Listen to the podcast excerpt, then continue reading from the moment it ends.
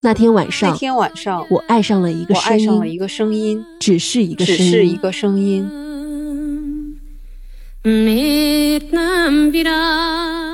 死亡意味着你成了第三人称，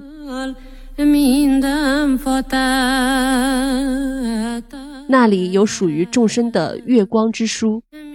我们辗转于景的谣传中，我们徘徊在风的宫殿里。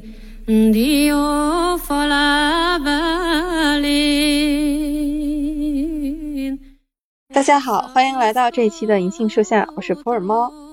我们这一期呢，又请来了我们的嘉宾花花花花花。Hello，花花。Hello，猫猫，大家好，我是花花花，我又来银杏树下做客了，好久不见。哎那今天花花来是准备和我们聊点什么呢？花花，你要不要给大家揭秘一下？呃，今天要聊一本对我来说比较特别的书，也是我不敢轻易去讲的书。这本书是加拿大作家温达杰的《英国病人》。一听到这本书，我就想起来，我和花花呢，去年夏天我们就在一个语音 room 里面，每天晚上有一个夜读活动啊，我们就会选一本书，每人读一段，每天读一章，哎，用一两周的时间读完一本书。去年我们就一起读了这本《英国病人》。对的，那个想起来还是很美好的夜晚。就我们大概花了十几天的样子，就第一次把一个长篇小说从头到尾读完了。因为这本书比较特别啊，它里面会有一些很专业的台风的术语，沙漠里面的那种特殊的地名。其实我们读起来嗯并不是很流畅，但是在那种氛围之下，在夜读的氛围之下，大家都觉得很美好，就是因为喜欢。因为书这本书的特色，大家聚在一起分享这样一本特别的书，一起度过了这么多美好的夜晚。就现在想起来还蛮怀念的。是的，当时我们夜读主要是几个女生嘛，我觉得我们声音也很好听，所以 听下来真是很享受。特别是这本书，它中间是有一些非常优美的段落，在一个夏天的夜晚，安安静静的，大家听着一个女生温柔的声音在你耳边读出这些美好的词句，哎，那个时候真的是好沉醉啊！现在想起来，还是我能够想到当时大家读那本书的时候，就那些大家读书的那种特色，就那些停顿啊，然后那些语气啊，包括我们在读到一些很经典的段落的时候，忍不住一边读，然后一边在下面发微信，因为真的是太震撼了。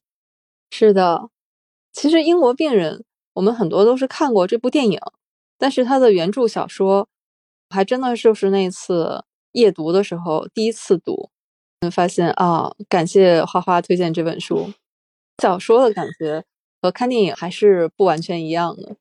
对，当时为什么夜读的时候会选这本书？我以前也是先看的电影，再看的小说。我第一次看小说的时候，我觉得我阅读可能会有一点点障碍，所以我选了一下，如果朗读的形式是不是更好理解？所以我选了这本书。这本书也特别特别，它几乎带给了我一种无法复刻的阅读体验，就是整个阅读的过程，它有点像在看一个导演剪辑加长版的电影。就是每一句嗯话、每个词句都是流动的、诗意的，读起来会让人有一种心醉神迷的眩晕感和沉浸感。虽然距离上一次我们夜读已经过了一年多了，一年零几个月了，但是想起来还是能够记起沙漠里的那些描述风沙的、描述风暴的词句，包括烧焦的飞机的鸣声。还有贝都因人，就是那些神秘的歌谣，包括岩洞里那些勇者游泳的壁画，还有那个令人心碎的生离死别，废墟楼道里几乎每一个受到创伤人的那些谈话，当你回想起来，一个瞬间，那些画面就在脑海中就浮现了，我觉得好特别哦。是的，这本书我们读过也有一年多的时间了。那这次呢是应啊花花的邀请啊，然后我重新又读了一遍，然后我就发现有一些呢就是特别细节的段落，可能已经记得不是那么清楚了哈。嗯，但是当我读到一些当时在夜读的时候那个时候特别感动的段落，重读，发现读到那儿的时候，我一下子就会想起来当时的那种激动的心情，应该是一种肌肉记忆了吧？就是它真的是会刻在你的 DNA 里面，就 DNA 瞬间动了。对，呃，具体是什么，我们后面再慢慢展开啊。英国病人，刚才花花也说了，他是加拿大作家翁达杰的作品，所以呢，我们这期也是一期读遍世界的系列哈。我们走到了加拿大，英国病人，他是一个什么样的故事呢？翁达杰这位作者的一些情况，我们请花花给我们介绍一下。迈克尔·温达杰呢，他是一个加拿大的作家，他出生于斯里兰卡的一个富裕的农场主家庭。十一岁的时候，他基本上就已经移民到英国伦敦了。又从英国到了加拿大，后来主要是在多伦多一个学校里教授英语文学。他最著名的作品就是这一本《英国病人》这本书，一九九二年也是让他获得了英国的布克奖。在二零零八年，就是布克奖五十年的时候，获得了布克奖的最高成就——五十年的金布克奖。这是他最好的小说作品，也是他影响最大的作品。是的，布克奖呢，其实我们之前也介绍过。它是一个英国颁发的奖项，是针对英语写作的作品啊，都可以去参加这个布克奖的评选。布克奖的含金量也是很高的哈。之前得过布克奖的，比如像石黑一雄啊，他的《长日将近》，长日将近，对，就是得过布克奖的。英国病人这本小说呢，它是被改编成了电影，这部电影也是非常成功，在九六年奥斯卡。金像奖上是九项大奖，这九项大奖啊是真正获奖的，提名的还有很多，重就是十二题九中。对，你看他最重头的最佳影片、最佳导演都是收入囊中的。比较遗憾的是，最佳男主和最佳女主呢没有拿到，但是最佳女配是拿到了的。最佳女配当年好像得了柏林影后。朱丽叶·比诺是拿那个角色去申报的，然后得了柏林影后，是一个含金量非常大的一个奖项。这部作品啊，不管是原著小说还是它的改编电影，都是大获成功。那我们请猫猫简单的介绍一下《英国病人》到底讲了一个什么样的故事？《英国病人》这个故事，如果你说简单，也很简单；但是呢，你要说它复杂的话，它也有它的复杂之处哈。《英国病人》这本小说开始的画面，它的时间是在第二次世界大战的末期，啊，战争其实已经快结束了。它的地点呢是在意大利，在一个废弃的别墅里面。这里面有四个人，是因为各种原因因缘际会，就聚集在了这个废弃的修道院别墅里。这四个人呢，其中一个就是书的男主角，就是这个英国病人。他这个时候已经是浑身烧伤，他应该是一个重伤员吧。那么同时呢，有一个照顾他的护士叫汉娜。这个汉娜大家都已经撤离的情况下，还是不离不弃啊，照顾这个英国病人。第三个加入进来的叫卡拉瓦乔，在书里面啊，他是汉娜的父亲的朋友，他和汉娜是认识的。还有一个是印度籍的士兵叫。基普，其实这个基普呢也是一个代号哈，他本名其实不叫这个，这是他的上司和战友啊随口给他起的一个绰号。他是一个拆弹士兵，这么四个人在这么一个别墅里面，每天他们相依为命，彼此分享大家在战争当中和之前自己的很多经历和故事。那这里面有一个悬念，就是这个英国病人是谁？嗯，他为什么？会浑身烧伤。对于这个英国病人呢，有很多传说，比如这个卡拉瓦乔就认为这个英国病人应该是一个间谍。嗯，汉娜为什么不和大军一起撤离，要留下来照顾这么一个身份不明的浑身烧伤的人？那么还有像吉普，他的职责因为是拆弹嘛，那么他是怎么样沦落到这样的一个废弃的别墅里面？他面临那些拆弹的工作的时候。到底是能不能安全的全身而退等等，包括卡拉瓦乔他来的时候身上也是带伤的哈，他的拇指是被切掉的。那他又经历了一些什么？就整个这个故事，就是在这个四个人当中，通过他们的经历，贯穿起了一个。首先，我是觉得他是对一个战争创伤的展示，和这些人内心心灵上的伤痛，因为每个人都是带着自己的故事来的。那你又能够看到啊，每一个人他经历了一些什么？当然，这里面重中之重啊，最华彩的乐章就是这个英国病人，他在烧伤以前。围绕他有一个凄美的爱情故事。嗯，我这个地方想想补充一下，就是之前我们在夜读《英国病人》的时候，我当时一个好朋友，也是我的前同事，当时问了我一句话，他说他得了什么病？就是我现在每次想起这个问题的时候，还是很好笑。英国病人得了什么病？然后你要不要去看费加罗的婚礼？不看，他都没邀请我参加。你应该看看巴金的家，装修完了吗？过了一年，还每次拿这个梗去调笑我的那位朋友，啊，就是还很好玩。就是刚刚猫猫说了一个很重要的一个点，就是这本小说它还是有一点悬念性的。英国病人是谁？他的身份到底是谁？他的国籍真的是英国人吗？他为何会烧伤？为何会沦落到浑身烧焦，不得不躺在这个废墟里？等死，我是觉得啊，这个悬念性是牵引就整个小说往下推进。这个其实是我们读完全书以后梳理出来的一条故事线。嗯，但是其实你在阅读的时候，因为它不是一个悬疑小说的写法，它就是整篇诗一样的语言，让你在这样的一个氛围里面去感受每个人的经历和他们情感的涌动。所以其实。这个是我们为了帮助大家来了解哈，就是他大概写了一个什么样的故事。对这本书呢，就是刚刚猫猫其实已经简单的介绍了这里面的情节。这四个主人公在意大利的一个废弃的修道院里面，因缘际会汇聚在一起，每个人物都有一个独立的故事线。这本书很特别的地方，它不是线性叙事，它里面时间、空间、人物。包括那种回忆，它是交织在一起的，它是一种流动的，它的那种过渡转换的时候，它是一种不留痕迹的方式就转换过去了，很难去预判。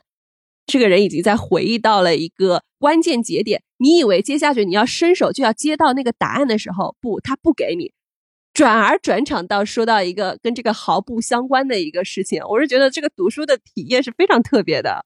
对，是的。我刚才说英国病人，他之前是有一段凄美的爱情故事。嗯，他实际上是爱上了，是朋友也是同事吧，就是同伴的妻子。在书比较靠前的位置呢，这个爱情故事里的女主角其实已经出场了。嗯，但是你要到英国病人，他叫艾尔麦基，通过他的视角。他的第一人称视角来向你叙述这个故事的时候，那其实非常靠后。就是这个里面他的故事呢，前面几章断断续续的有写到，然后完整的讲述是已经到了书非常非常靠后的部分了。但是你在前面的时候已经知道了整个故事的流向，你已经心里已经有了一定的预判。但是当你读到相对完整的那一章的时候，你你会 忍不住几乎哇，小说还可以这样写哦。原来故事是这样发生的，爱情是这么不讲道理的来的。是的，花花，关于《英国病人》这本书啊，里面有哪些你印象特别深的？就是你现在一想起来，觉得哎，非聊不可了这种段落。我一想起这本书的片段，一定是有一个晚上，几个人聚在沙漠里，然后他们一起讲故事。埃尔麦西的恋人就是凯瑟琳，他给大家讲了一个。希罗多德历史中的一个故事，那个故事是巨吉斯在皇上坎道列斯的怂恿下，让他站在暗处欣赏他美貌的妻子、美貌的王后的动体。巨吉斯照做了。很不幸的是，这个偷看被王后知道了。王后给巨吉斯一个选择，是说你可以选择杀掉国王，或者是说你现在就死在我面前。后来，巨吉斯就杀掉了坎道列斯，成为那个国家的统治者，大概统治了二十八年，是这样一个故事。当时就是为什么印象深刻呢？就是在描述这个故事的时候，文章的那个文字写的特别的美。然后另外一个，我会觉得这个故事跟他们就是艾尔麦西和凯瑟琳的爱情走向也是有一点点映照的。就这里面每一个角色好像都能够映照到他们现实中的一个爱情，包括结局。是的，艾尔麦西听凯瑟琳讲这个故事的时候，他就说：“那天晚上我爱上了一个声音，只是一个声音。”我在重读的时候看到这一句，立刻就认出来，就这个就是当时夜读到这个地方的时候，我记得我的身体是颤抖了一下。啊，天哪！我当时读这本书的时候，因为这个片段不是我在读，是我们当时一个共同的好朋友，应该是小狮子，他在读这一段。他读到这段的时候，我就跟我当时另外一个夜读的小伙伴发了一条微信，我说：“我感觉到了正在爱。”对，猫猫，因为这本书它的改编电影非常的著名，我想问一下，你是不是也是先看电影再看小说的？对。甚至是我在看电影的时候，我都不记得当时有没有注意到它是有没有原著小说这回事儿了。嗯，因为这个电影我记得第一次看的时候特别早，那个时候可能都没有什么特别好的设备吧，可能就是在电脑上看的。现在回想起来，觉得对这部电影来说我损失太大了。后来我是重看的时候，家里面打上投影啊，再去看。才能勉强能够去欣赏到那种它本来应该是在一个大荧幕上的那种美感。嗯，我第一次看这部电影的时候还是在上大学的时候，应该是大二，就那个时候课业相对来说没那么重。但是我当时看的时候，对这部电影，现在想起来应该有点牛角牡丹。当时对它的概括就是应该讲了一个战争中的婚外情的故事，因为在战争的这种环境下。他这段恋情显得超越到了伦理，超越了道德，就是让人更感觉荡气回肠。那是我当时的第一次看的印象，包括我对里面的人物的情感投射，其实都不是那么清楚。我做最好笑的就是说，那个里面不是有四个人物嘛？其中有一个人物戏份也很多，就是朱丽叶·比诺什演的汉娜，因为她不是脱离了大部队嘛，就没有跟上大部队，转移到安全的地方。就一直停留在废墟那里，就是要照顾英国病人，就送他走完最后一程。我当时看电影的时候，我脑补了一个，哎，真的是一个想起来都觉得虐的故事。哦，脑补了一个前传哈，这个人物小传。嗯，其实我们看过小说的人，其实应该知道，就是汉娜这个人，她是患上了一个叫战争疲劳症，她的职业是护士，每天见惯了生死。在这种每天接触到生和死的人，肯定是内心也是有这种创伤，需要做心理辅导的。我当时对他的一个感觉，他是爱爱那个英国病人，我当时是这么理解的呀。因为电影里面有一个片段，他在一个伤者口中听说了他的未婚夫在爆炸中牺牲了嘛，所以情绪崩溃。然后在他同样看到了那个已经不能挪动的英国病人的时候，我当时觉得他对未婚夫的一个情感投射到了这个英国病人身上，这个还是只是一个浅层次的一个移情。另外一个层次，我当时想了一下，是这样的：英国病人呢，他这个人非常的神秘，嗯，就虽然他已经变不出五官，身体枯瘦，就没有一寸皮肤是好的。但这个人好像什么都懂，他在随便读的一本残本小说，他都能叫得出他的名字，能够指引到后面的一个情节流向。他们随便放的一首乐曲，他都能够马上叫出他的名字。然后这个人就让他觉得非常的好奇。我当时觉得他因为这个人的很神秘，然后爱上了他。在这个基础上，这个爱是怎么能够越变越浓的呢？因为这个人随着情节的发展，他的故事一点点的展开，他会发现啊，原来他深深的爱着另外一个女人。更可怕的是，这个爱情因为超越了生死，就变得永不磨灭。他觉得啊，他好像爱上了别人的爱情。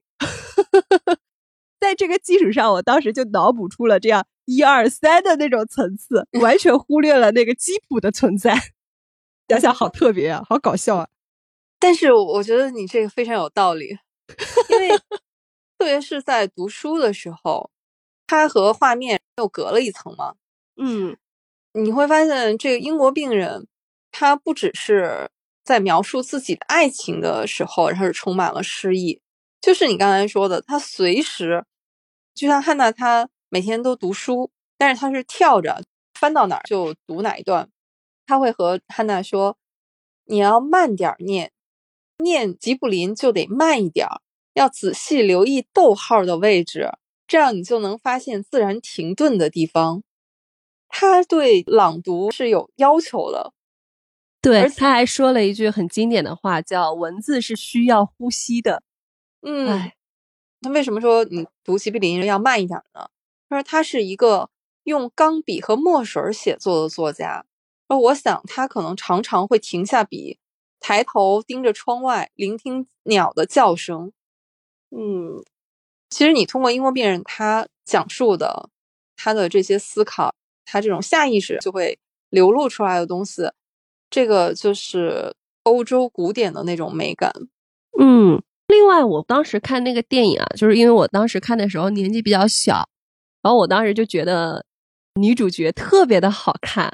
嗯，我们是不是可以花一点时间简单的介绍这样一个女演员？猫猫，你来吧。英国病人的男女主角啊，包括他整个选角确实选的好。这个女主角呢，她名字叫克里斯汀·斯科特·托马斯。哎，当然你听这个名字啊，可能不一定马上能浮现出这个形象来。其实她也是一个很有特点的女演员啊。英国病人。这里面她当然是女一号了，但是她在这个之前，她就演过一个电影叫《四个婚礼和一个葬礼》，另外一部叫《苦月亮》。对，《四个婚礼和一个葬礼》那个男主角是休格兰特嘛？就她不是女主角，她是演休格兰特她认识的朋友当中的一个哈。但是那个电影也很好看，但我在那个电影里当时是没有感觉到她的美，直到看到英国病人，我真的是为她惊艳。她是那种，你看她的五官也好，或者是怎么样好，你并不觉得她是那种绝世美人哈，不是那种一上来就给你感觉明艳照人的那种。但她就是放在那个茫茫大漠里面，她一袭白裙，就能感觉到那种绝世独立的那种美。我听了一个八卦，就我们后来都知道阵容很豪华，但是好像当时选角的时候，女主迟迟没有选好。是这个女演员，她亲自写了一封信给导演，说我就是凯瑟琳，是靠自己争取到了这样一个角色。我现在觉得啊，真的很合适哎。当我看完电影，后来再看小说，真切的觉得她就是小说里面的女主角，很有说服力。是的，但我觉得男主角也是啊。我觉得男主角尤其是有那种，看他就像英国的那种莎翁剧里面走出来的。那种古典的气质，哎，他的弟弟还真的演过莎翁。我觉得这位男主角啊，真的是命运多舛。英国病人里面，你像他这么优雅帅气，但是他在电影里面大半的时间是在演一个重度烧伤的英国病人，完全展露不出他的帅气来哈。再往后看，哈利波特，伏地魔为什么会找他演？就是因为。导演看了他在《英国逼人》中的表演，觉得他非常适合无脸男的角色。对，然后我就想说，帅哥，咱们能不能不要这么浪费着用？他的演技确实是好，就即便是躺在那儿，他还是依然能够让你感受到这个人他身上一定有很多故事。拉尔夫·费因斯啊，还有一部主演的电影就是《布达佩斯大饭店》，这部电影我特别喜欢。啊，在这部电影里面，他终于可以展露出他啊，就不用隐藏的 这种优雅。可以，可以，很推荐。说到这部电影，嗯，刚才我们男女主角包括女配角，就是演汉娜的朱丽叶·比诺什，这个就这不用多说了哈。你欧洲文艺女神的化身，像《红蓝白》啊，还有《布拉格之恋》，都是她主演。《新桥恋人》，对，她就是这种文艺片的不二人选。这个电影呢拍的这么成功，我觉得也离不开这个导演安东尼·明格拉。后来我还看过他导演的另外一部《天才雷普利》，是根据小说改编的。那部电影也是明星云集啊，马特·达蒙，还有格温尼斯、裘德·洛啊、凯特·布兰切特等等。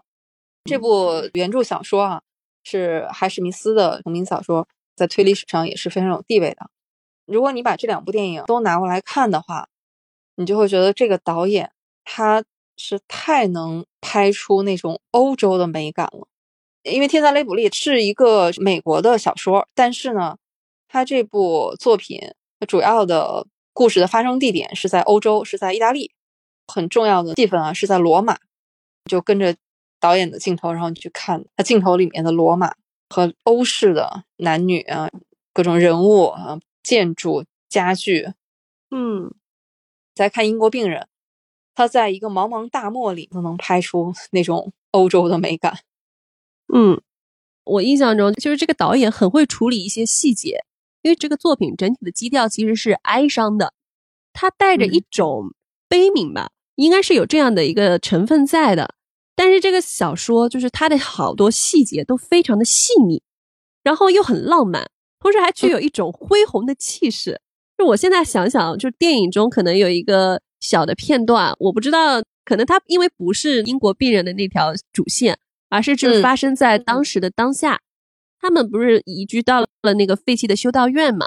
然后汉娜就在那儿探索哪里有什么东西，他在那里就发现了一架钢琴。就斜立在断壁残垣之中，旁边都是废墟。汉娜就不自觉地坐在那儿，演奏起了巴赫的那支《哥德堡变奏曲》。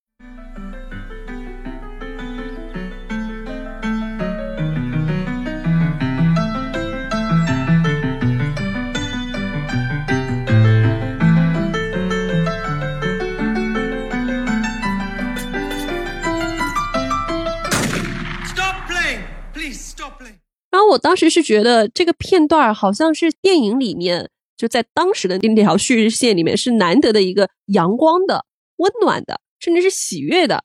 就是在整个有点哀伤的电影中，它成了一抹亮色。我现在想起来，就是还不自觉的跟着那个音乐去摇晃我的头脑，就感觉整个身体是非常自由和活泼的。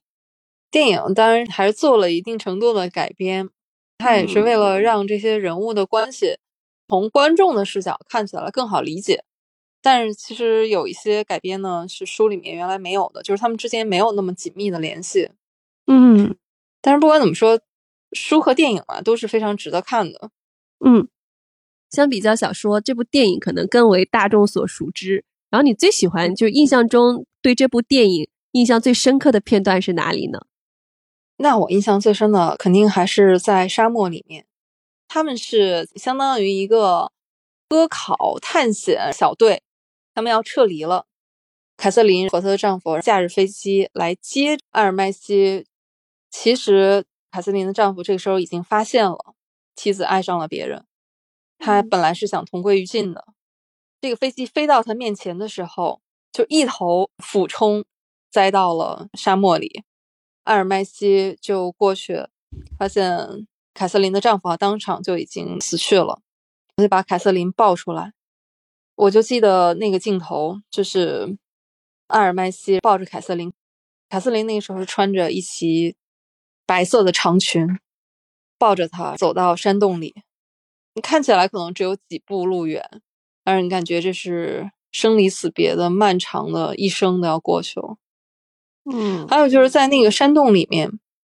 阿尔麦西把凯瑟琳放平，就说：“我得去求援，我去要一架飞机来，这样的话能把她带走。”嗯，走之前给凯瑟琳把干粮啊、水啊给她放在旁边。当时看到那段的时候，就是那个画面在我脑子里就挥之不去。明明这可能就是最后的诀别了，那我除了把你最需要的保暖的毯子哈盖在她身上嘛？维持生命最必要的。水、粮食放在你的旁边，但我还一定要他把自己那本希罗多德的历史一直追随着我，然后这也是见证了我们爱情的这本书放在你身边。嗯，我印象深刻的也是这一个片段，但是我印象最深刻的反而是凯瑟琳的绝笔信，就是当艾尔麦西真正的回到那个山洞，其实已经过了三年，凯瑟琳绝望的、孤单的死在了那个山洞里面。当时那个绝笔信，我看了一下，因为我看了一下原著，我觉得他是在理解原著的基础上做了一个改动。那个绝笔信，它中间提到了地图，然后整个就把他们的一个故事和那个境界就提升了，就是感觉这不仅仅是在讲一个爱情的故事了，它真的是已经立足到了非国界和反战的一个高度。以前我小的时候，我反正是没有看明白这个层次的，只是觉得他们的爱情荡气回肠，又非常的可惜，同时好像又充满了一个罪恶感。所以说，后来我再次看到这个片段的时候，我当时是觉得电影真的是有它的不可替代性的。有的时候你在文字中很难直白的感受到那个画面，但是电影就非常的直接的给到了你一个相对明显的一个视觉冲击，就迅速的在音乐的烘托、演员的肢体表演，然后达到了一个全片的高潮。我会觉得这个电影非常的工整。我们可以念一下凯瑟琳的绝笔信啊。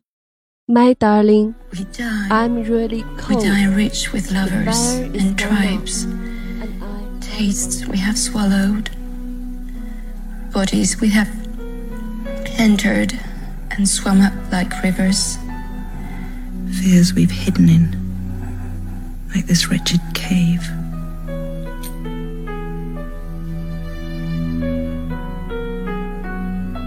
I want all this marked on my body. We're the real countries, not the boundaries drawn on maps, the names of powerful men. 每当我看到那个片段的时候，你就会觉得好凄美啊！你能够想象到凯瑟琳一个人在那个岩洞里哭等的绝望，就是她在勇者之洞里绝望的等待着艾尔麦西来救援她。但是一直没有来，他的粮食也是有限的，手中唯一的一个手电筒也逐渐失去了光亮，可以想象得到那个画面，就想起来都觉得很凄美、很唏嘘。是的，为什么中间会有三年的时间啊？是因为这个时候战争已经开始了。当艾尔麦西在沙漠里面找到了军队啊，其实他找到的是英军。但是这个时候没有人相信他，这个可能又要回到我们最开始啊，就是艾尔麦西、凯瑟琳，包括凯瑟琳的丈夫，他们本来是没有国界之分的，他们是这样的一个科学组织。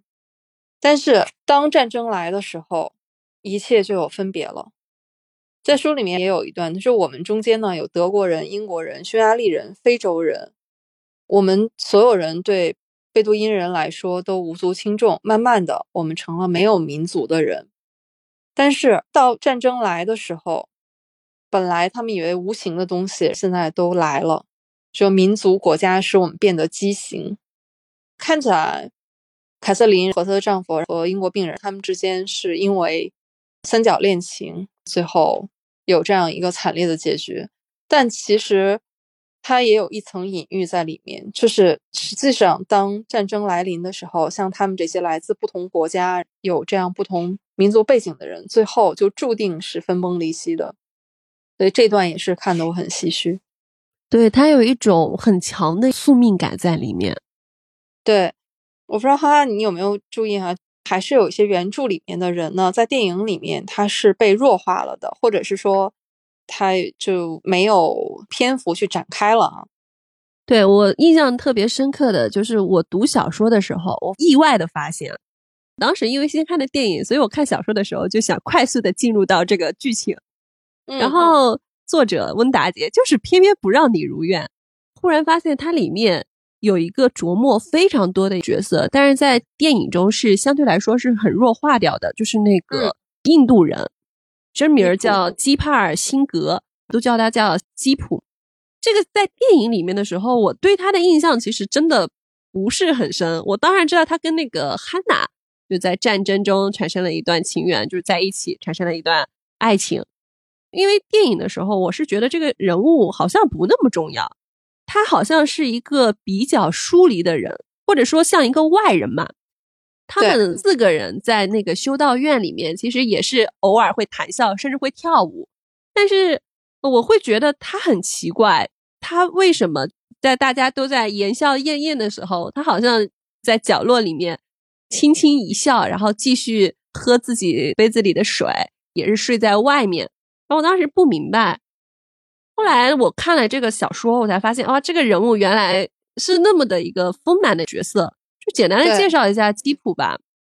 基普这个角色，他是一个印度人，印度锡克人，他也是电影里牺牲最多的一个角色。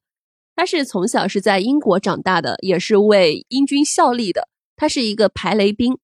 就一般来说，作家写这样的一个角色，就是写到这个排雷兵为英国打仗，基本上就停笔了。但是温达姐好像不是，她好像很爱这个角色，因为写这个角色让这个人物的角色更加令人信服。她甚至在里面花了很长的篇幅去写她是如何拆弹排雷的，因为我觉得他在基普身上可能某种意义上有他自己的投射吧，因为他也是一个对于英国本土来说，你想他是斯里兰卡裔嘛，也是这样一个外来的。对这个人呢，他很特别，他是在家中是排行老二的，上面有一个哥哥。就一般印度这种家庭构成是这样的，就是如果老大参军。作为弟弟的老二，一般就是当个医生。如果这个家庭还有第三个孩子的话，一般会去做生意。这个是一般是这种家族的一个传统。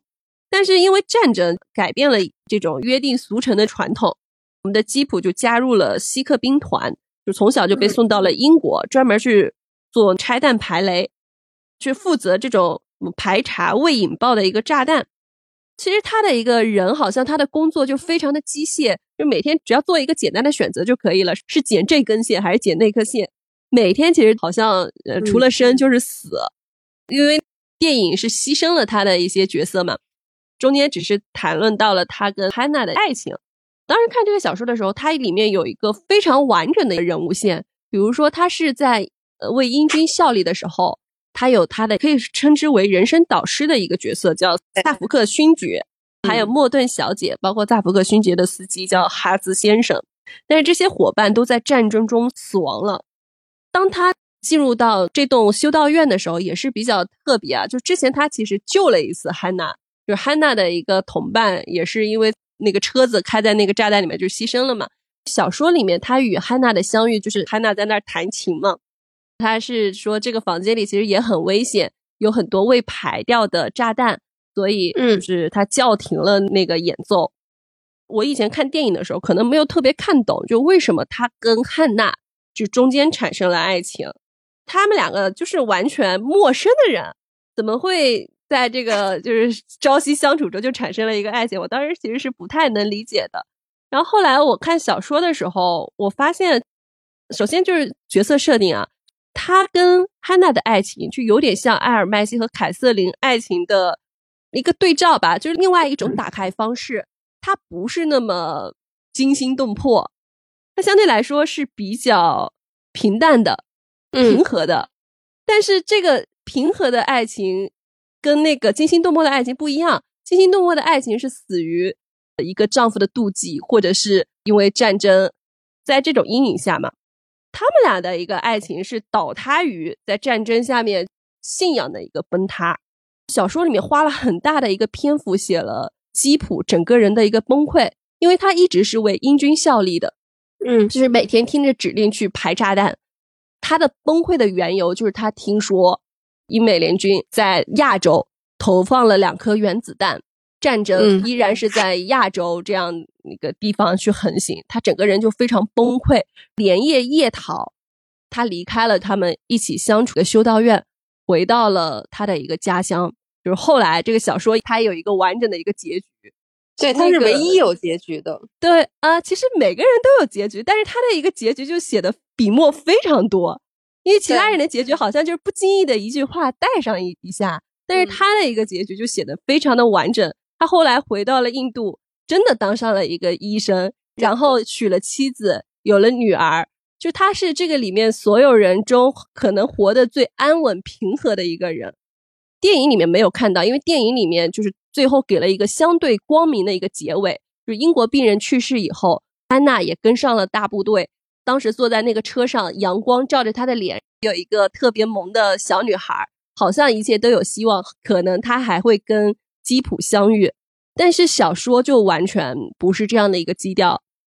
小说里面说，汉娜在分别以后给他写了一年的信，但是基普一直没有回信。他用沉默推开了汉娜，就汉娜就不再给他写信了。但是他在安稳的生活里面，还是经常想起汉娜。然后甚至就是在我们这个小说里面的一个结尾，它是一个非常影像化的结尾，就大家可以去看一下。我觉得这个结尾写的是非常出色的。他是在一个日常的场景，他好像看到汉娜在伸出手递出一个东西，基普不自觉的伸出了手，他伸手抓住的其实是妻子递来的叉子。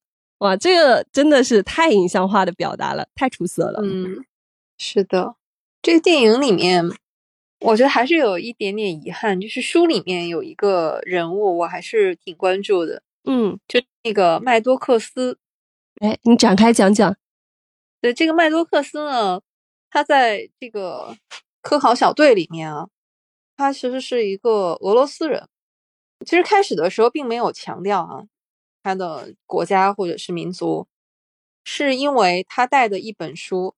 这个男主角他带的唯一的一本书是希罗多德的历史，但是这个麦多克斯他带的是安娜卡列尼娜。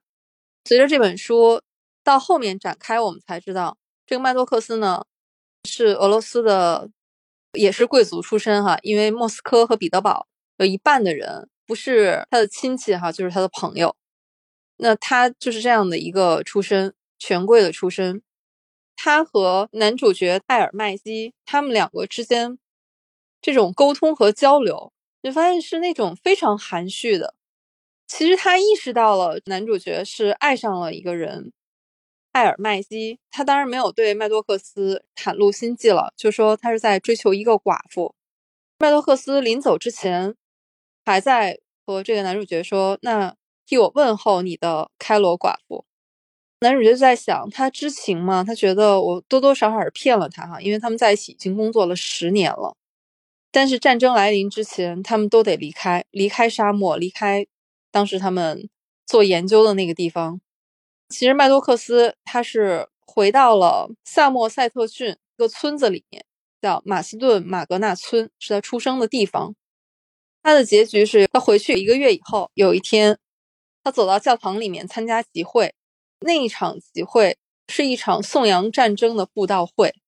他在这样一个集会上面，他就拿出了手枪，开枪自杀了。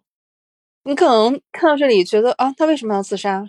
书里面写，麦多克斯是死于民族之分。在这样一个战争来临的时候，一切都改变了。突然一夜之间，所有以前信奉的东西。尊崇的都和以前完全不一样了，所以麦多克斯这样一个可以说是一个优雅的贵族吧，但最后他就是选择了这样结束自己的生命。就这个角色，我当时看电影的时候真的没有特别注意，但是我自己读书的时候是看到这个片段的，但是没有你那么深刻。就听你讲的时候，我会觉得啊，原来这个角色，甚至可以再读一遍，是不是有不一样的一个体会？我印象中还有一个角色也是被弱化的，就是那个四个人中，就是我们的叫卡拉瓦乔，嗯啊，这个人的名字其实是一个艺术家的一个名字。电影因为要两个小时之内把故事讲完嘛，就肯定会做一些调整和串联。就几个人，他们中间都是有一些相应的一个因果缘由的。比如说卡拉瓦乔，他是一个间谍，电影里面有一个非常血腥的画面，就是他的一个指头被剁掉了。没有办法成为一个出色的贼，必须随时给自己打一打吗啡，因为控制不住自己的手嘛。电影里面相对来说，他的戏份也比较少，就集中在那栋废墟楼里面，跟着大家谈笑，甚至给英国病人打吗啡，就想诱导他说出他的那个故事的真相。我当时看小说的时候，会发现，哎，这个角色还挺好玩的。他的身份呢是一个贼。他小说里面的一个设定呢，就是跟汉娜是同乡哦。我们刚刚忘记说了，就是我们四个主人公，虽然小说叫英国病人啊，但是我们这个四个主人公没有一个人是英国人。就埃尔麦西是匈牙利的伯爵，嗯嗯。然后我们汉娜是加拿大的女护士，然后卡拉瓦乔她也是加拿大的，她是跟汉娜的父亲帕特里克是认识的。基普呢是印度人，卡拉瓦乔他的主业在小说里面是。小偷，然后这个小偷写的就特别好笑，现在还能想起来那个片段，就是他以那种调笑的一个口吻跟大家介绍他的一个偷盗的故事，其中说了一个，他也到一个印度人家去偷盗，印度人家穿的那个睡衣是沙龙制作的，他觉得很有意思，他的动作过大，然后把人家主人弄醒了，主人还跟他聊起了这个沙龙，还跟他说可以试一试这个沙龙，于是他就把衣服给脱掉了，结果被这家人给打走了。所以他光着身子在街上逃窜，想想还蛮好笑的。印象最深刻的是另外一个片段，就觉得这个人他是一个非常立体的，不是一个一个工具人的一个角色。说卡拉瓦乔偷东西的时候，经常会被某些人家的其他元素会分散注意力。比如说他圣诞节的时候去一户人家偷盗啊，注意到人家日历上的日期，如果不是圣诞节，他一定会帮人家把那个日历撕到圣诞节，有这样的一个小细节。强迫症。他甚至会和留守在那些主人家里的小宠物聊天儿，把他们喂得饱饱的。如果是再次到的时候，那些人家的家里的小宠物都很欢迎他，你就觉得哎呀，太有趣了！这个角色写的也太生动了吧？卡拉瓦乔在书里面啊，他是真的贡献了一些悬疑推理的元素。嗯，书里面啊，卡拉瓦乔跟汉娜，因为之前一直不知道英国病人的身世啊。他就对汉娜说：“我要给你讲一个故事，关于这个英国病人是谁。嗯，有一个匈牙利人叫埃尔麦西，战争期间呢给德国人做事，就是说了一下他视角当中这个英国病人。他说：我觉得他不是英国人。他说他为什么会 get 到这一点呢？这个时候啊，就是推理上身了。他说两天以前我们想给狗起名字啊，因为他们那个。”别墅里面有有一只狗嘛？嗯，汉娜说啊，那怎么了？他说你记得他是怎么建议的吗？他说他提名了大概八个名字，有五个明显是开玩笑的，剩下三个名字分别是什么呢？西塞罗、扎苏拉、大利拉。汉娜还是不明白，说那这三个名字怎么了？卡瓦乔就说，西塞罗是一个间谍的代号，英国人把他给挖出来了嘛。他后来就变成了一个双重间谍啊，三重间谍这种。汉娜不相信他嘛，那他就给他展开讲，说为什么他怀疑这个英国病人是间谍。当年德国人就派了一个间谍到开罗去，就是他们那个沙漠的地带，啊，用蝴蝶梦做密码本，把部队行军的情况发报给隆美尔，但实际上被英国的情报部门破获了。这个英国病人呢，就带着这个间谍去穿越沙漠，因为他对那片沙漠。地形非常了解，最后是英军呢就抓到了这个间谍，而且用蝴蝶梦的密码给隆美尔发了假情报啊，所以其实这个是在二战的历史上有这样一段啊，关于用蝴蝶梦来做密码这样的一个真实的故事。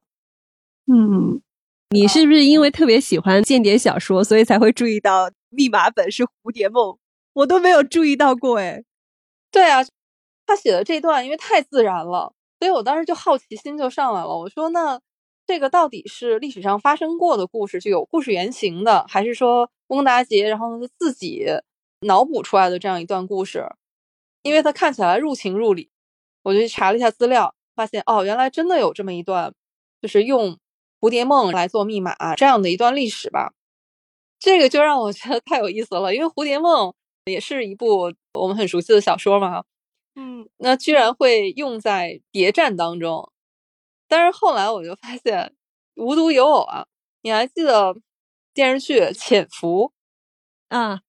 余则成他手里面的那个密码本也是蝴蝶梦啊，所以我就说，看来二战当中的这段故事应该是广为流传的，所以不管是这个小说家还是编剧，都顺手就拿来用了。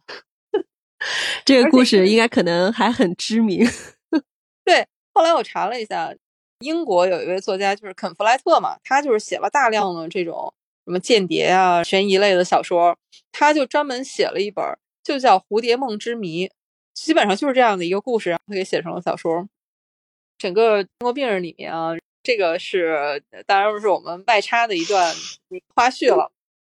可以可以，军迷朋友啊，可以展开去了解一下。哎，花花，刚才我们好像聊了半天，都是一些支线人物哈，这些配角。关于小说里面的主角啊，特别是男女主角的这个爱情故事，好像我们还没有展开来聊。嗯，我其实有点怕聊，对，因为是这样的，因为它的一个故事的特殊性，我很害怕，就是有人会把它符号化的解读为一位有夫之妇出轨的奇情小报式的狗血剧情故事，我挺害怕的。明明已经去年夜读了这个小说，但是时隔一年才讲。其实就是有这样的一个原因，这部电影虽然非常知名，包括得了奥斯卡九项大奖，但是你打开那个豆瓣评论的时候，你还是会看到有些评论就会被点赞点的很多，比如说三观不敢苟同，把出轨说的冠冕堂皇，然后战争是出轨的一个最好的借口。就是当你看到这样的一个评价的时候，你会不自觉的会退却。就是在现在的一个言论环境下，我觉得如果这样去读的话，就会有一点点买椟还珠了。这个两个人的爱情故事啊，真的是把它当做一个传奇去读也好，当做一个解谜揭秘的一个过程去探索也好，它都是一个非常值得回味的故事啊。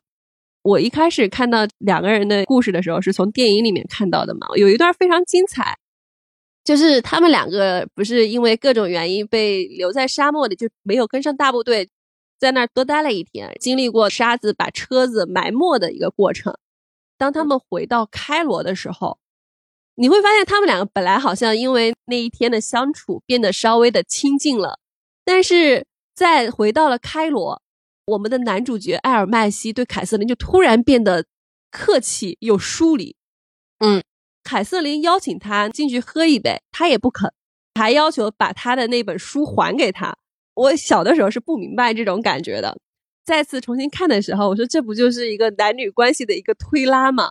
因为爱，所以更加的克制，然后因为克制，然后故意装的一个冷漠，这场的情绪的一个变动和两个人关系的一个转变，就会变得特别的深入人心，也很有说服力。刚才你说的他们之间的这种。如果是用一种标签化的方式去看的话，哈，对，就是一个三角恋嘛。但是关于文学作品啊，应该用一种什么样的方式去打开？包括电影啊、小说啊等等，我们怎么样去打开？怎么样去欣赏？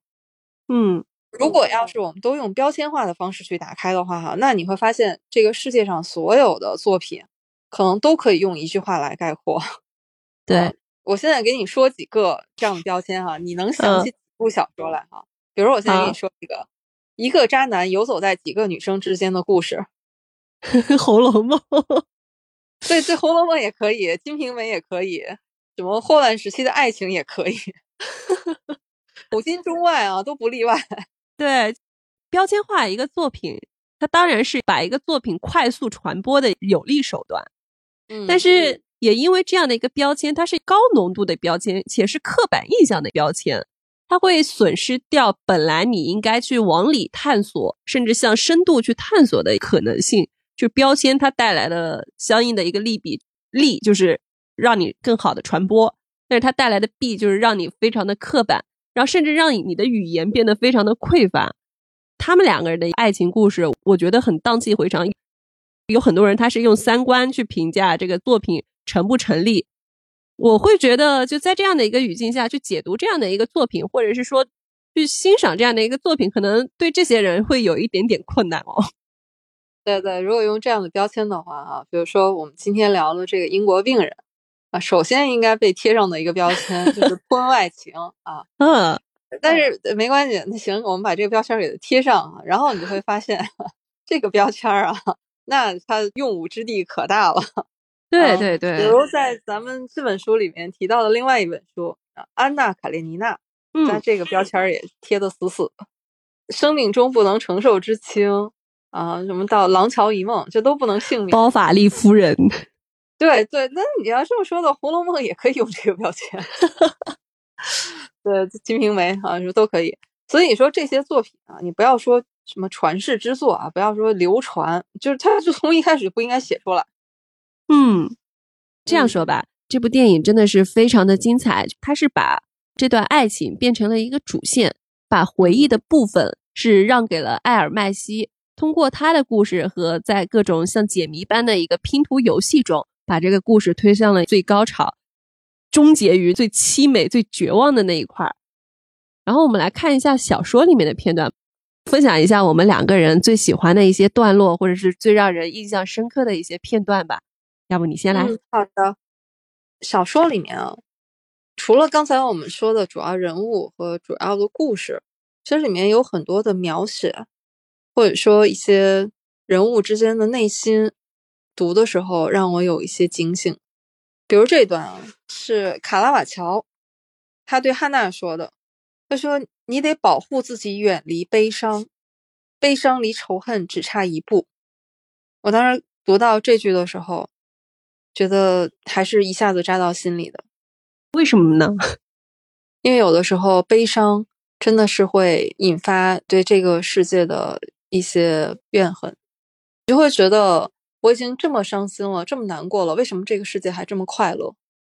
卡拉瓦乔和汉娜说这段的时候，因为卡拉瓦乔是汉娜相当于是他的叔叔吧，因为他是他父亲的朋友嘛，所以我是觉得他作为一个。过来人啊，他给汉娜的这个忠告其实是非常中肯的，要保护自己，远离悲伤。我分享一段，当时我读起来就是觉得有点心动的地方。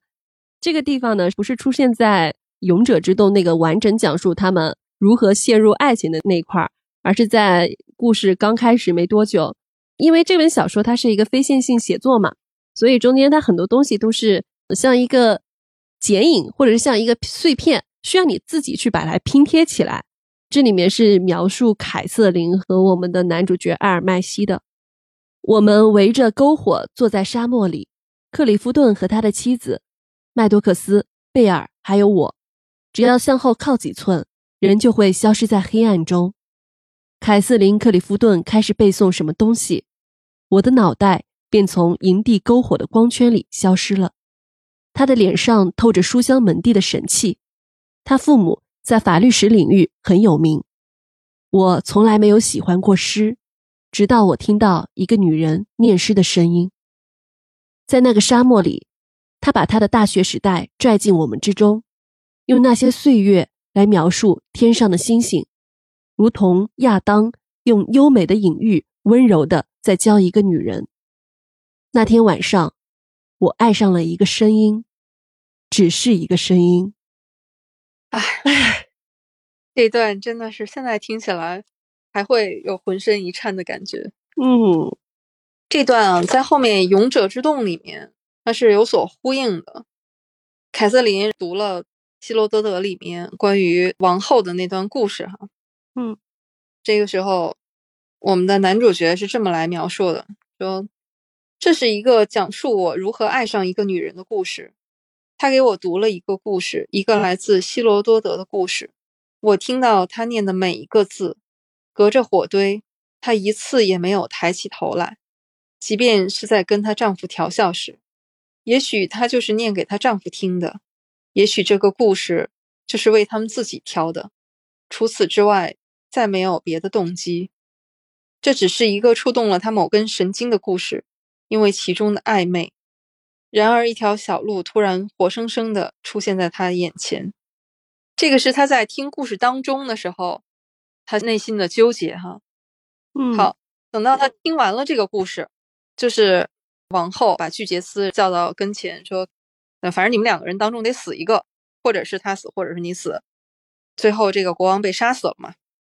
就是到这儿，他写说他停下不念了，抬起头，挣脱了流沙。他正在蜕变，权力就这样易手了。与此同时，随着一个小小的故事，我陷入爱情。文字，文字的力量。唉，这个故事可以从另外一个角度把这个故事再讲起来的时候，我觉得这个写作手法真的太特别了。就每次读到这两段的时候，我还是会忍不住，唉，真的在爱呀。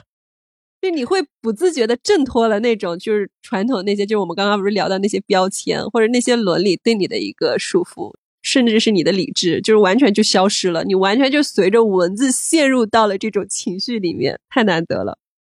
这儿还有一段我印象非常深刻的片段，在男主角三年之后再次回到岩洞里面，凯瑟琳已经一个人孤独的死去。这个时候是这么描写的：我把他身体转过来，他一身蓝色的颜料，芳草、石头、光，还有刺槐灰。他永恒的身体紧贴圣洁的颜色，只有眼睛里的蓝不见了，失去了姓名。一幅光秃秃的地图，没有湖河，没有黑色的群山，如博尔库恩内迪北部那样的黑山，也没有橙绿色的三角洲。尼罗河从那里流进亚历山大平原，非洲的边际。所有那些部落的名字，那些虔诚的流浪者，他们走进一成不变的沙漠，看见的是光明，是信仰，是色彩。一块石头，一个失落的金属盒，一根骨头，都可以成为人的挚爱，在祈祷中变成永恒。此刻，他便是进入了那个荣耀的国度，成为了一部分。我们带着对爱人和部落的记忆死去，口中是曾经吞咽过的无穷滋味。我抱着凯瑟琳·克里夫顿走进沙漠，那里有属于众生的月光之书。我们辗转于锦的谣传中，我们徘徊在风的宫殿里。就这一段的描写啊，真切的就让你刚刚你描述的那个镜头，就是当他抱着他的一个尸体。然后尸体上裹着降落伞的那块白布，我整个情绪就是被这一段描写就点燃到了最高潮的地方，非常的凄美。是的，由此我觉得又想起了这本书里面让我印象特别深的一句话：“死亡意味着你成了第三人称。”就是那种表达的精妙。这句话第一次读的时候划过去了，哎，然后觉得哪对？再回过头来又读了一遍，啊，真的是不得不感叹，真是写的好，写的真好。我刚刚开了一个头儿，没有展开。我说这本小说里面不是基普他的这个人物形象就写的特别的丰满吗？他是唯一一个花了非常多笔墨来写他的结局的。他的故事里面，就是他已经进入到了生活之中，但是他好像经常能够想象得到，就曾经跟他一起。在废墟里度过那些日子的人现在在做什么？它里面是这么写的：那个场景呢，就是在当时的那个时空下面，是他们一家人在吃饭，他在看他的女儿怎么去使用餐具。他在那个情景下好像看到了汉娜，然后当时的汉娜已经三十四岁，就没有找到自己的心上人，他想要找的人，他就看着汉娜好像在他的眼前走来走去。结尾是这么写的。汉娜就这样走动着，她转过脸，带着落寞，放下头发。她的肩膀碰到碗橱的边，一只玻璃杯落下来。基帕尔的左手猛地伸出去，在离开地板一英寸的地方接住了落下来的叉子，然后轻轻地把叉子放进女儿的手指间。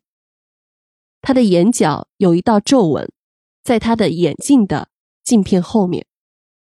就这样的一个画面，你不觉得这电影里的蒙太奇吗？对，而且包括他在想象汉娜的那个样子，嗯，在他的想象当中，他说他现在明白，他的脸将永远那么严肃，她不再是那个年轻的女人了，她的神态如女王般棱角分明，她渴望成为某一种人，这份渴望塑造了她的脸。他仍然因此而喜欢他。看书的话，你更能理解为什么他们之间看起来好像是两个毫不相干的人，他们之间反而会产生那种惺惺相惜的感情。哎，我好像还有一段，大家老在讲英国病人嘛，我在小说里面看到了不同人眼里的英国病人，就在他看到他那个满身都是被烧焦的痕迹之下，当时汉娜是这么描述艾尔麦西的。埃尔麦西的身上有一些东西是他好奇的，想知道的，想了解的，想借此不用变成一个大人。他和他说话的方式，他思考的方式，有点像华尔兹。我当时第一次读这段的时候，觉得非常的神奇。我说怎么会有人思考的方式、说话的方式像华尔兹呢？后来我再往下看下去，然后你就会发现这样的一个人物，当时还没有展开这个英国病人的生平。他是一个带着迷幻或者是悬疑色彩的人。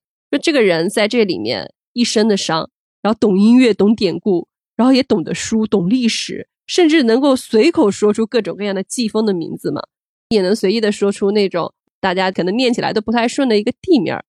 我就是因为看了这个片段，我觉得非常神奇，我就又去看了一下这里面其他人是如何描述英国病人的。这个片段还是我今天早上才发现的。基普心中他的英国病人是什么样的一个形象？他和英国病人在一起一待就是几个小时。英国病人让他想起他在英国看到的一种冷杉树，有一根枯枝被岁月压弯了腰，架在充当支架的另一棵树上。那棵冷杉立在萨福克勋爵的花园里，在悬崖边上，像个哨兵般俯瞰着。他觉得，尽管颤颤巍巍，但这棵冷杉的体内藏着一个贵族记忆的力量，如彩虹横架于病患之上。这是我今天早上才发现的这个片段。突然就觉得，这里面每一个人的感觉，每一个人眼中的人物的形象都是不一样的。你会觉得，哎，他的感觉或者他觉知里面的这个形象是跟他的身份是完全符合的，所以我我觉得每一次读这本书都好像在读一本新的书，非常的特别。我刚才也是又想起来一段，嗯，继续。凯瑟琳，英国病人之间啊，一张明信片，长方形的纸面上笔记干干净净的，有一半的时间我无法忍受不能抚摸你。剩下的时间，我觉得如果能再见到你，也没什么，不是道德的问题，是你能忍受的程度。这个明信片上没有时间，也没有写名字。嗯，电影里面没有呈现出来，但是小说里面就是花了很大篇幅去描述的那一块，是基普听到了战争又一次爆发，内心崩溃的那个片段。无论是身处何处。身处现在还是未来，汉娜始终记得基普走出他生命的那一刻，他的身体离去时的线条，他的大脑重复着那一幕，他从他们之间冲出的那条路，他在他们面前变得石头般沉默的时刻，他记得八月那天的一切，天空的样子，面前桌子上的声音在雷声中渐渐变暗，他看见他在田野里，他的手捂着自己的脑袋。然后他意识到，那个姿势不是因为痛苦，而是因为他想把耳机紧紧按在头上。他在离他大约一百码的低处的一片田野里，他听到一声尖叫，从他的身体里发出的一声尖叫。这个从来没有高声说过一句话的身体，他跪倒在地，仿佛刚刚被松绑的样子。那样过了一会儿，他慢慢站起身，朝斜角的帐篷走去，钻进帐篷。拉上拉锁，远处传来一声闷雷。他看到自己的手臂在变暗。啊！我当时就是觉得这个片段的时候，就是他的一个描写，就像电影的镜头脚本。就这个人他的崩溃，一般人写小说的时候是描述自己的情感，是描述自己是如何想的。电影的一个呈现方式就是通过别人的观察来去切入，觉得这就是一个影像般的一个写作。好，好，我们刚才聊了这么多啊，关于英国病人从小说到电影，然后又从电影回到小说。那我知道你是非常喜欢翁大姐这个作家的哈，那你有没有对他其他的作品也有一些了解和这种深度的阅读呢？我看温达杰的小说并没有特别多，先看的肯定是英国病人。我当时是因为看了一个颁奖致辞。然后说到了他的小说，其实中间都有内在的联系嘛，所以我先读的是类似于这本小说的一个前传，叫《身着尸皮》。我忽然发现汉娜的父亲帕特里克，还有在我们小说或者是电影里面稍微被弱化的一个人物卡拉瓦乔，在那部小说里面又出现了。大家可以把它当做一个前传去读。那个故事的行文风格也跟我们英国病人是一样的，都是一种流淌的、细腻的一种写作。感觉像一个在看纸上的电影一样。这个翁达杰也建立了一个自己的英国病人宇宙。对他整个故事好像都是这样的一个宇宙。还有另外一本小说是我近期刚刚读过的，就印象还比较新鲜，叫《战时灯火》。它的主题跟我们英国病人稍微有点类似，他也是写战争，用战后写战争，这不就接上了吗？你看刚才前传，英国病人说的战争中间这一段，这说的后传，稍微不太一样。他是这样写的，他写战争都是写的战争后的一个创伤，就都是带着一种审视的意味在写战争。我会觉得这样的描写比单纯的直白的描述战争会更有深度。它展示的是战争留下来的残酷，虽然已经过去了，但是它留下的创伤都是不可磨灭、不可修复的。战时灯火呢？一般人写战争故事，就一般是平铺直叙，或者是从一个小的故事，然后就是回忆这个战争是如何发生的。但是这本小说稍微有点特别，他也写了一个类似于在战争中。从事谍战的一个女性故事，但是它的一个展开不是从这个女性展开的，它是从这位女性的儿子的视角展开。一开头就是说，那个小孩才十几岁，突然有一天爸爸妈妈都要离开这个家，把他托付给另外一个人去照顾。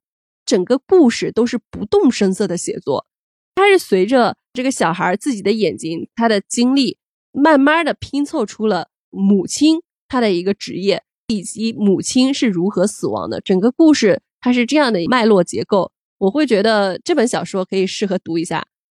在温达杰的笔下，爱、死亡、战争都是那种宏大又细微的，这个很适合当你读完了一本书，再次读另外一本小说的时候，你会发现，哎，每一个小说里面它真的都有各自的关联和伏笔，这个是温达杰宇宙的一个特殊性。我觉得温达杰。这个作家他的一个特点，确实是诗意一样的语言。他自己也是在诗歌方面啊有很多的积累。嗯，我觉得还有一个特点啊，就是不管你读哪一个作品，读《英国病人》也好，读《战时灯火》或者是读《身着尸皮》也好，它还有一个特色，也是我们今天其实已经聊过了一个，就它都是碎片化的写作，都是很跳跃的去叙事的。最考验作家的一种是什么？当你写到关键情节的时候，一般来说都是我们会觉得小说嘛，它肯定是有起承转合，然后前面的铺垫到最后的高潮，高潮一般都是浓墨重彩的去渲染。但是在温达杰的笔下，他的关键情节永远都是反高潮的，包括他的闪回也从来是不是按照时间去推进的，他的叙事视角都是不断去切换的。我们作为读者，以往去读书的时候都是一个全知视角嘛，我们好像知晓一切的一个进展和大家在那个情况下是如何做出抉择的。但是在温达杰的笔下不是的，读者都是在受限的一个视角和全知的视角之间来回的穿梭，我会被他语言中的一个小把戏给糊弄到，每次都会有这种上当受骗，然后后来又恍然大悟的感觉。你说的这种感觉，我怎么觉得这么熟悉？跟他一样得了布克奖的那石黑一雄也特别喜欢玩这首。对，看小说的时候，我当时说了一句话，我说我觉得温达杰和石黑一雄一定会惺惺相惜。对啊，你刚才说的这个不就是我们读石黑一雄远山淡影，对，其实也包括长日将近，都是这种，都是这样的一个特色：时间、记忆、空间、自我欺骗。对。表面上看起来他写的这一件事情细思恐极，其实你都可以看到他的反面。后来我真的找到了一个作家访谈，就是石黑一雄和温达杰的对谈，发现这俩人真的是惺惺相惜。我发现这种写作风格很一致的人一定是知己，就这两个人的写作特色太一致了。而且他们两个的经历哈，其实某种程度上是有相似之处的。移民，你看他对这种移民视角。我来分享一下访谈里面的片段啊。温达杰说：“我很喜欢用拼贴。他在写小说的时候，《英国病人》里面存在了各种时间、空间、不同家庭、不同的事件。起初就是因为蒙达杰在斯里兰卡和家人聚会时，就听到别人讲了一个沙漠里的小故事，就动笔写了这样一个小说。然后石黑一雄马上接上了这句话。”我也喜欢在不同的时间线里放进不同章节、不同章回的故事，各个章节之间又有内在联系。由于我习惯使用第一人称的记忆作为叙述角度，因此也能像拼贴艺术家那样去自由的工作。我不愿意把一个故事在完整的叙事结构里锁死，所以我经常会去刻意掩饰这个故事，然后花很多功夫让试图让两个章回之间的过渡尽可能不落痕迹。我是觉得这两个人的玩的花招也很相似，都是让读者不那么很流畅、很顺利的去读完故事的两个作家，这太一致了。他们暴露了布克奖评委的口味，就是要 欲言又止。啊，开玩笑了，布克奖其实获奖的作品风格还是各有差异的啊。刚好我们都很喜欢的这两个作家，会发现他们之间有很多奇妙的这种共通之处。而且我会觉得这两个人写的故事也会比较类似。就刚刚你提到的一个远山淡影，背景也是在二战之后，对不对？也是讲了一个受到创伤的故事，不断的通过回忆、欲言又止，通过现状再次闪回，去把这个故事的一个原貌拼贴出来。哎，真的很相似哎。就是如果我说要说起跟温达杰同类，就风格比较一致的作家，那我肯定会推荐石黑一雄。其中有两三本小说是跟我们当时看《英国病人》有点类似的，一个就是《远山淡影》。另外一个故事是我不是特别喜欢，但是它的因为主题跟它也有点类似，是叫《浮世画家》，还有一本小说叫《我被孤除》。这三本小说的话，我会觉得，如果你欣赏得了《英国病人》，那你同样也肯定会喜欢这几本小说。我觉得他们两个之间真的除了这些小说家本身啊，有很多互相理念上的相通之外，你有没有发现？就像他们这种带有移民背景的作家啊，他们的笔触都会格外的细腻，对那种细微之处的感受和表达，就是和他们自己内心的那种敏感是分不开的。另外一个，之前我看《英国病人》的时候，就是因为我之前第一次读书的时候也没有特别注意到，小说和电影都在有意之间拔高了这本小说讨论的那个高度。就是他们不断的提到了一个地图这个词儿，小说里面可能出现了几十次吧。然后电影里面通过凯瑟琳的绝笔，也把这个故事的立意提高到了像史诗一样的高度。你是怎么去看待这个问题的？特别是小说里面对这种国界、民族他们这种带来的分歧，其实是有一层思考和探讨的。当然没有特别的展开啊。就这个是需要在字里行间里面去感受的，在这个修道院里的四个人，比较明显的是吉普，是通过很强烈的表达，就是他是说出来了的。嗯，其实地图是有非常强烈的隐喻的。嗯嗯，开始的时候，科考小队看起来像一个世外桃源乌托邦一样，他们在沙漠里面，好像就是在为科学。你看，他们是说我们会为地图上的位置争得面红耳赤。他因为他们是探险家嘛，绘制地图，地图这件事情本身就是和疆域、权力、战争这些都是不可分割的，嗯，联系在一起的。哎，我觉得今天特别开心。这个英国病人啊，可以说是整整晚了一年，经过了这么一年的酝酿，他在我们心里面就真的像一个小火苗一样。就后来越来越热，前段时间我觉得我跟花花几乎是不约而同的，我们就说啊，一定要聊一次，而且一定要聊一次。其实我跟花花至今还没能面基，就是我们一直还是网友的状态，包括今天也是一个远程录制。呃，但是这种可能文学作品它就有这样的魅力和这样的力量，就能把我们两个，你看到现在没有见过面，通过网络，通过电波。但是我们能够去感受彼此那种由于文字的力量、影像的力量带给我们那种涌动。嗯，通过书、通过文字结下来的缘分，它是一个非常紧密又不会轻易断开的连接。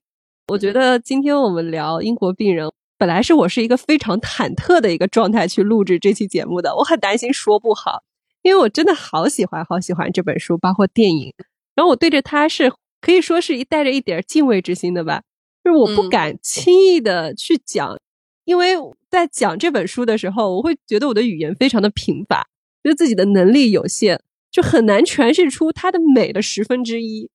另外一个就是觉得这本书同时也是有难度的吧，不同的人去读这本书应该会有不同的感觉。再加上这也是一个有争议的作品，那我很希望我们今天聊了一下这样的一个故事，有更多的人去读这样的一个好的作品，同时也能够撇开标签去看这样层次不同、内涵丰富的一个文学作品。读文学作品是要把自己放进去的，你真的去感受和书里面的人物同呼吸共命运，就你真的是能去贴近他，去看他所经历的这一切。可能你能感受到的，不单是有他们那种炙热的、热烈的情绪，嗯，你也能够感受到他们切身的痛苦。至于说每个人，你的人生在很多关键的时刻要怎么选择，我觉得那个是每个人有自己的答案的。好呀，今天我们聊得非常的开心。